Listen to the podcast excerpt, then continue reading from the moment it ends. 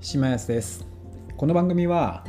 某ウェブサービスのデザインやマネジメントをしながら仕事術や効率化など試行錯誤する過程をお伝えをしていく番組です。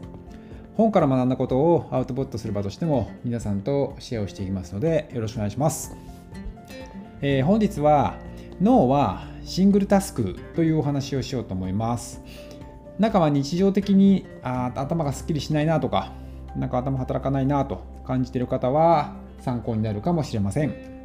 えー、それでは参りましょう。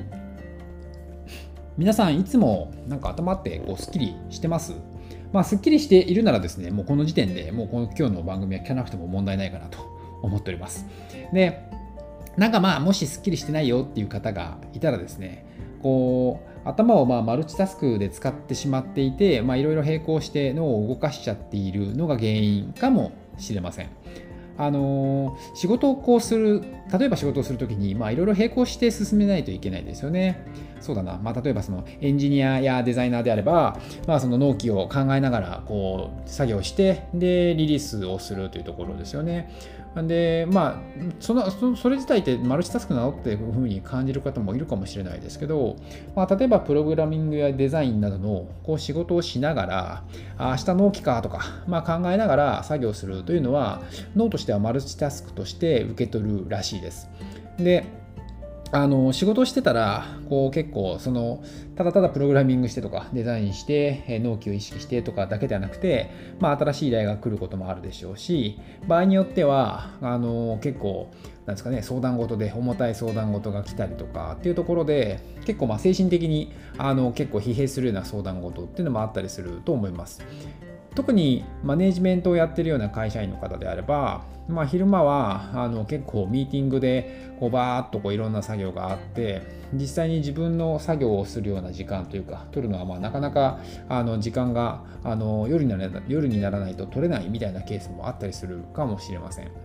でまあそんな時に、まあ、加えてそのスマホから例えば通知が来てで、まあ、プライベートの予定を考えたりとか、みたいな、プライベートの通知が来ちゃうみたいなケースも、まあ、あのなくはないと思うんですよね。まあ、これもやっぱりマルチタスクになってしまうと思ってます。で、まあ、僕もそうなんですけど、まあ、これって結構ですね、何の疑問も感じずにやってる人がほとんどだと思っていて、あの結構その、まあ、なんですかね、そこって、まあ、当たり前に過ごしちゃってるんですよね。ただ、あの脳みそがマルチタスクが苦手だとか、あんまり得意ではないっていうことを知った上でやっていくと、結構対策っていろいろ取れると思っています。まあ、要はできる限り、端的に言うと、できる限りシンプルにした方がいいんですよね。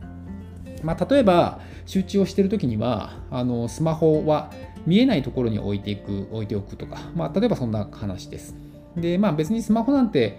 あの通知とか切っときゃ置いといてもいいじゃんとかマナーボードにしときゃいいじゃんって思うかもしれないんですけど、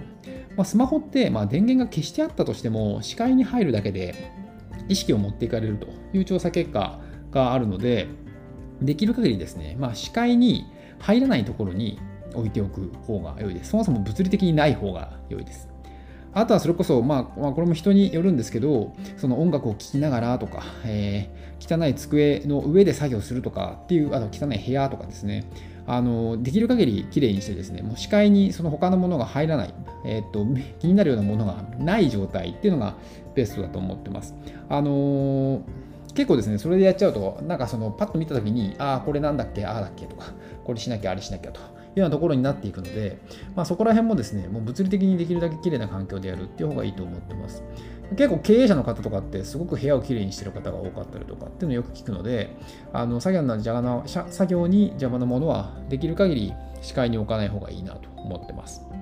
で、まあこれも一例なんですけど、なんか在宅ワークとかをやる方によっては、結構その家だと集中できないよみたいなことを、まあ、おっしゃる方ってまあ一定数いると思うんですよね。で、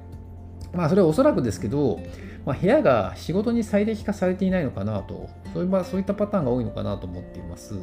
例えばソファーがあって、えー、テレビがあって、まあ、みたいな環境っていうのは、家でくつろいだりとかするっていうところに関しては非常にあの快適、最高ですよね。ただ、まあ、仕事するにはですね、結構誘惑が多すぎるというか、まあ、くつろげちゃうので、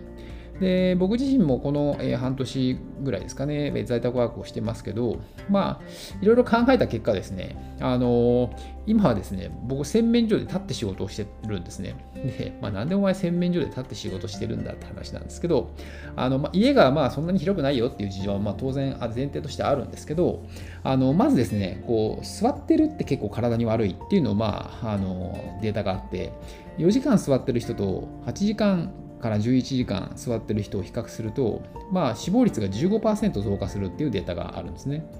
で、まあ、同じく11時間以上座ってる人は、まあ、それの死亡率が40%に増えるというところがあって、あのー、結構ですね、できるだけ座る時間を減らそうというふうに努力をしています。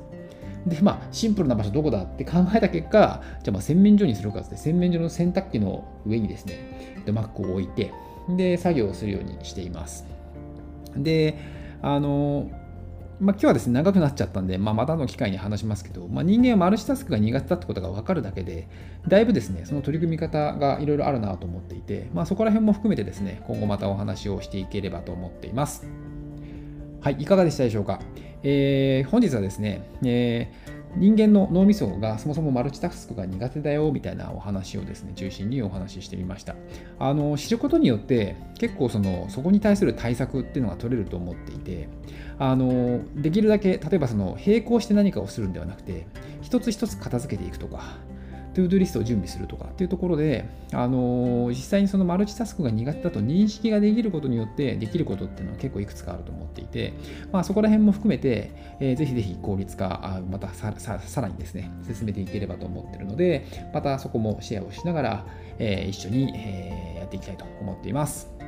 はい、この番組はですね、引き続き、え効率化などを中心に皆さんに役に立つ情報を発信してまいります。引き続き聞いていただけると嬉しいです。それではまた。